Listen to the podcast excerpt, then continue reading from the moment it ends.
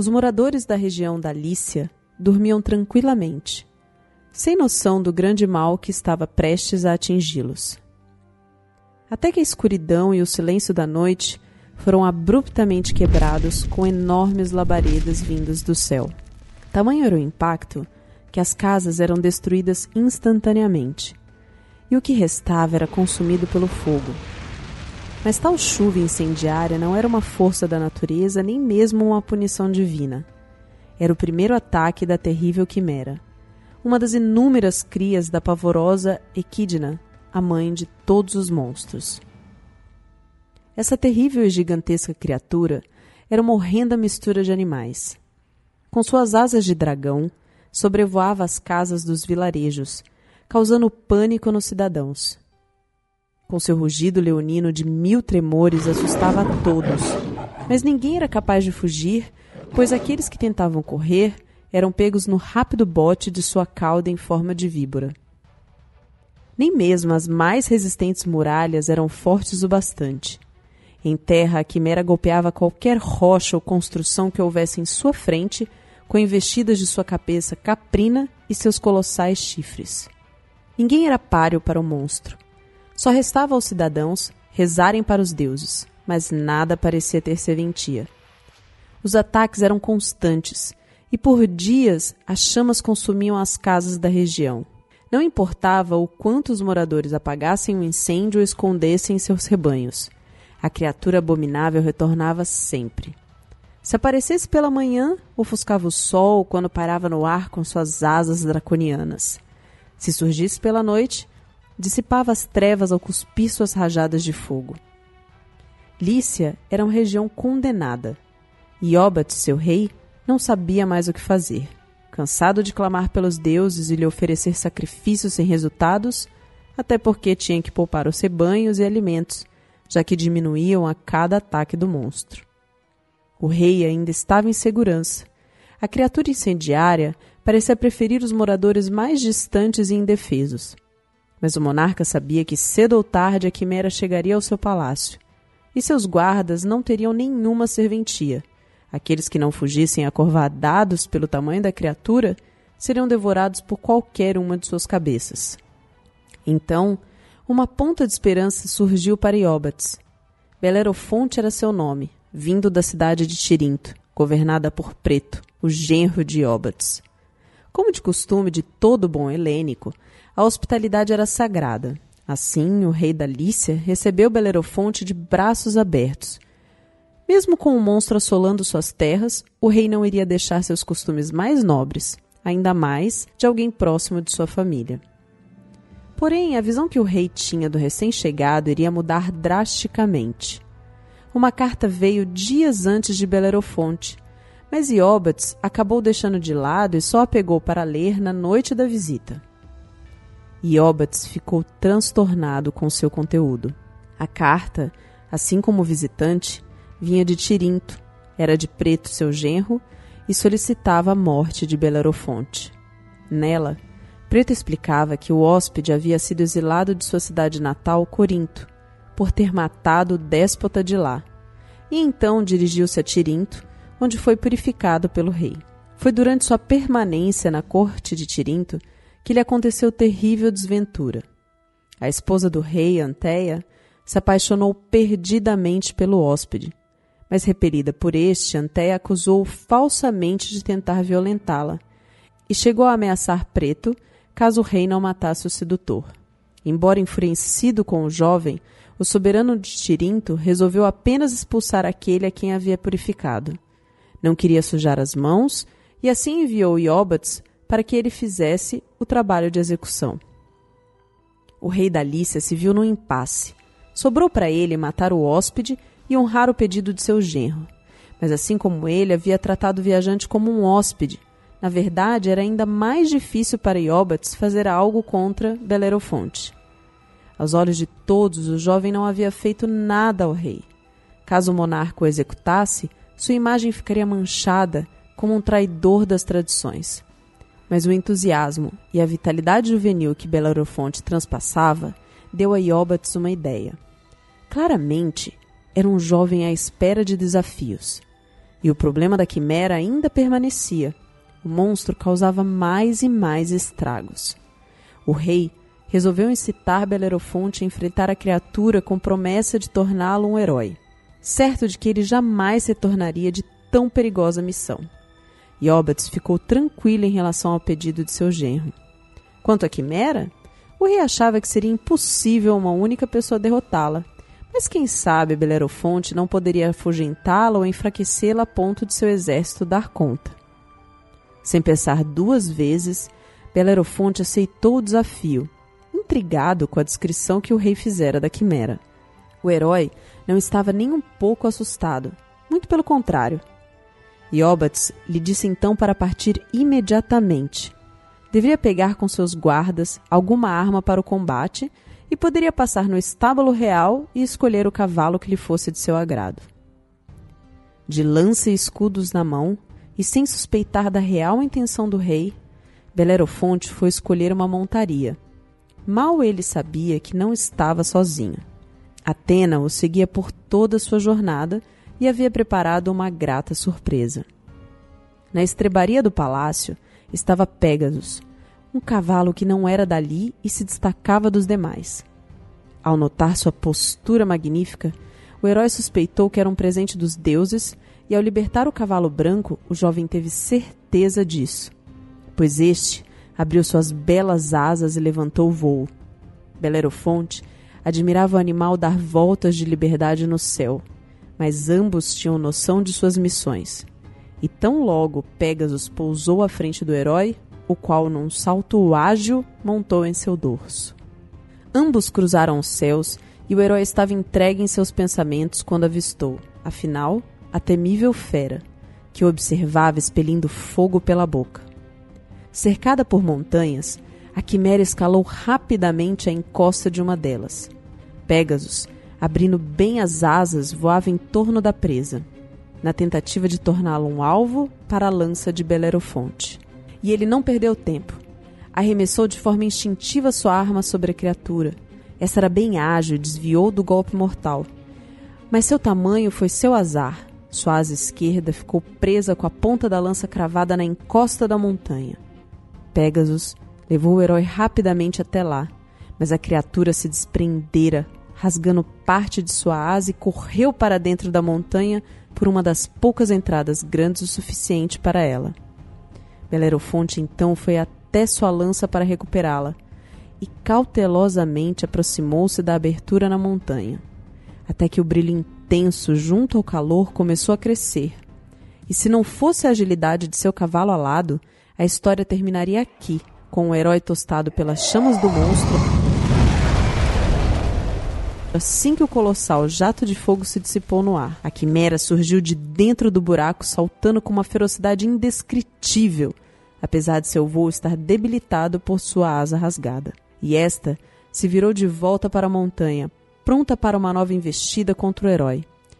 Mas a fazer isso se deparou com uma lança vinda até seu peito e não teve como escapar. Belerofonte, montado em seu cavalo alado, assistiu a terrível quimera desestabilizar seu voo e entrar numa rodopiante queda livre de dezenas de metros com a lança cravada em seu coração. O herói então desceu até o solo, apenas para confirmar sua vitória. Mal ele sabia que Ióbates ainda iria tramar contra sua vida. E além disso, outras aventuras o esperavam. Mas agora, o importante é que finalmente a quimera fora destruída. E o povo de Lícia estava salvo.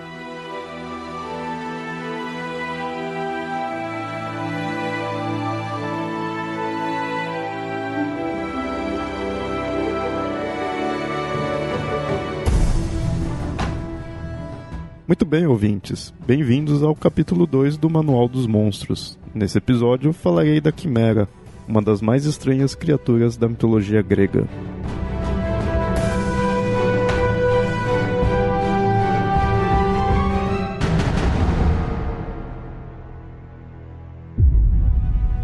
Quimera, ela é um bom exemplo de criatura da mitologia grega porque ela mostra bem o conceito de animais como desafios, como obstáculos, como monstros, de certa forma. Ela não é o único, né, que é um animal monstro. Nós temos vários aí na, na mitologia grega. E muitas vezes esses animais monstros, essas feras, é, são um formato do animal um pouco mais turbinado, com mais cabeças, ou gigante, ou alguma resistência, algum poder mais específico. No caso da Quimera, por que, que ela é um bom exemplo disso? Porque ela é a junção de animais. Ela não é um monstro propriamente dito no sentido de algo que não exista, apesar de que sim, a quimera não existe, mas ela é uma junção de animais, né, de animais que existem. Ela não é uma criatura onde o seu formato é totalmente fantástico. Então, ela representa bem essa ideia de animais do qual nós estamos acostumados com o formato, só que os quais na mitologia grega se tornam monstros. E como falei, a quimera é uma junção de tais animais. E isso é o que marca bastante ela. Essa é a essência da quimera. Isso até se prende muito ao nome dela em si. A quimera, a essência dela, por ser essa ideia da junção de animais, está ligada então com o próprio formato dela. Né? Então, mostrar-se o que é uma quimera acaba se mostrando como ela se apresenta fisicamente. O mais clássico dela é de possuir uma cabeça de leão, um corpo de cabra e uma cauda de serpente. Porém, só nisso daí já existe variações de como a quimera se apresenta, mas sempre mantendo essa ideia de uma mistura de animais. Uma das variações, por exemplo, é o fato de que em algumas representações a cauda da quimera é a cauda de uma cobra, outras vezes a cauda dela é a própria cobra. Então ela é capaz de atacar alguém com a, com a cauda, como uma serpente atacaria. Outras variações mostram que a quimera ela teria não apenas a cabeça de leão, mas também uma cabeça de cabra. Outras vezes ela possui também uma terceira cabeça e aí no caso é uma cabeça de dragão. E muitas vezes quando mostra-se com uma cabeça de dragão, ela também possui asas de dragão. É interessante que a gente percebe que você tem leão, tem cabra, tem uma serpente, tudo animais que de fato existem formando a quimera. E aí você coloca o dragão, que seria uma criatura fantástica, mas nesse ponto ela é representada de igual a outros animais. O termo quimera ele foi além da sua própria criatura grega, porque inicialmente é o nome desse monstro em si, mas com o tempo essa palavra começou a ser usada para definir monstros praticamente um sinônimo de monstro. Quando se referia a um monstro, chamaria-se de quimera. Então a gente vê que a palavra acabou se tornando mais famosa que a própria criatura que deu origem a ela. Tanto por essa ideia de quimera se tornar sinônimo de monstro, como até por ser usada em outras áreas além da própria mitologia. O termo quimera, por vezes, é utilizado como sinônimo de fantasia ou imaginação. E na genética é o nome de seres que possuem dois tipos distintos de DNA. Inclusive, isso ocorre em seres humanos. Isso é chamado de quimerismo, ou quimerismo tetragamético, no caso de nós humanos. Mais uma vez, de fato, a gente vê que o nome é mais forte que a própria criatura. Porque a quimera da mitologia grega em si não é um monstro muito complexo. Tem essa ideia que chama atenção de duas ou três cabeças, mas sua origem, o seu papel na mitologia é algo simples. É algo bem básico de ser um obstáculo. Ela tem uma inteligência de um animal. É feroz, então assim se torna-se um, um, um perigo. É destruidor, mas não se é complexo, não tem nenhuma maldição em si a ela sua origem é tão básica que no caso, ela é muitas vezes vista como filha de Equidna e Tifon, que são básico dos pais dos monstros gregos. A gente vai ver em outros episódios outras criaturas que também são filhos desse casal. Ou seja, não teve nem, nenhum ser amaldiçoado ou transformado. Ela simplesmente é filha desses dois seres, do qual possuem diversos outros monstros como filhos. Que fique claro que eu não estou dizendo aqui que ela não possui uma importância ou mesmo um simbolismo forte. O que estou dizendo é que dentro da narrativa onde ela aparece é algo simples, porém na própria narrativa é importante. Por ser um obstáculo ao herói principal, acaba sendo bem importante. Mas o próprio Junito Brandão, na sua obra de mitologia grega, põe que ela tem um simbolismo complexo de criações imaginárias expondo diversas formas do qual ela pode ser interpretada.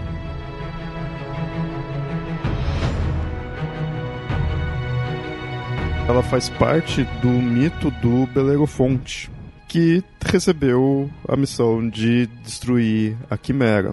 Porque a Quimera ela estava na região da Lícia destruindo tudo, os locais, acabando com os rebanhos, devorando até mesmo os seres humanos, botava fogo em tudo, porque esse também é um dos poderes dela. Ela gospe fogo, às vezes pela boca, às vezes pela narina, mas acho que isso é indiferente para quem está sendo atacado por ela. O rei da Lícia ordenou que o Belerofonte matasse a Quimera, mas como a gente vê também em outras narrativas gregas, o herói recebeu essa missão porque, na verdade, o rei, no caso Iobates, era o rei, mandou ele destruir a Quimera porque sabia que ele não iria retornar. Era algo praticamente impossível de se fazer. Porque, no caso, o Belerofonte ele foi acusado de ter seduzido a esposa de Proteu, que era rei de Argos, e aí baniu o herói da cidade e enviou o Belerofonte para Lícia. O rei da Lícia aceitou ele, só que ele também recebeu uma carta que pedia a morte do Belerofonte. Como é comum dos gregos de ser hospitaleiros, ele não podia ordenar a morte do Belerofonte. Mas para isso ele ordenou que o Belerofonte fosse matar a Quimera, aí sabia que ele não ia sobreviver. Mas, obviamente, o Belerofonte, sendo o herói da narrativa, consegue destruir a Quimera com uma lança, mas também teve ajuda das, dos deuses. No caso, Atena acabou ajudando o Belerofonte porque ela deu o Pégaso, o cavalo alado que aparece lá em outros mitos, como no caso da, no mito da Medusa.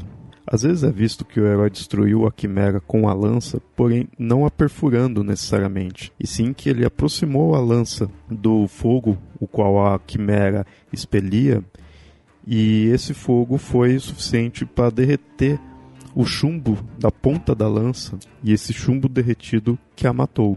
A narrativa de Belerofonte não termina por aí, ele continua, ele acaba sendo tomado pela ambição, tenta subir até o Monte Olimpo para encontrar os deuses, mas a narrativa sobre a Quimera termina aí.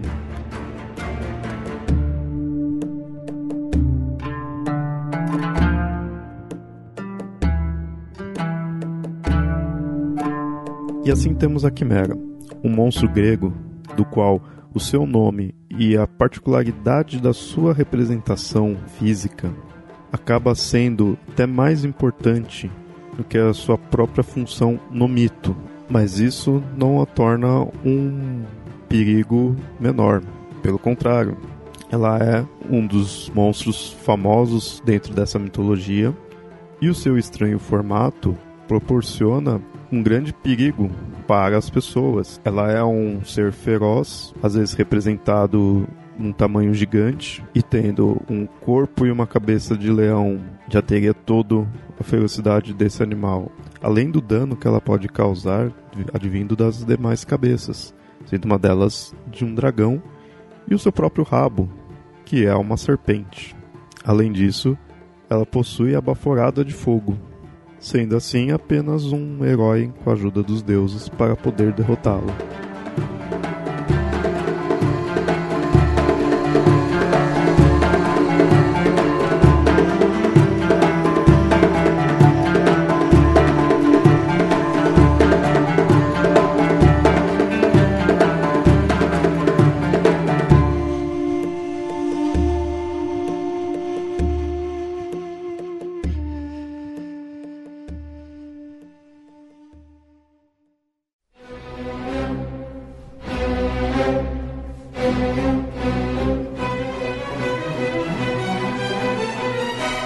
Criação, roteiro e edição desse episódio, Leonardo.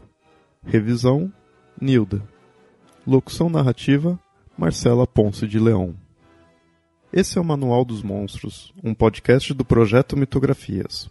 Para conhecer outros podcasts, textos, artigos e trabalhos acadêmicos, acessem mitografias.com.br.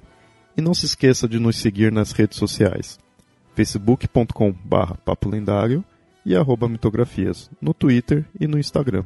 Para comentar, você pode ir no próprio site ou enviar e-mail para contato@mitografias.com.br. Tal podcast só existe graças ao apoio dos padrinhos e madrinhas do Mitografias, que colaboram com um valor mensal. Caso você queira colaborar também, acesse padrim.com.br/mitografias. Isso nos ajuda a manter o site e os atuais podcasts e produzir novas atrações.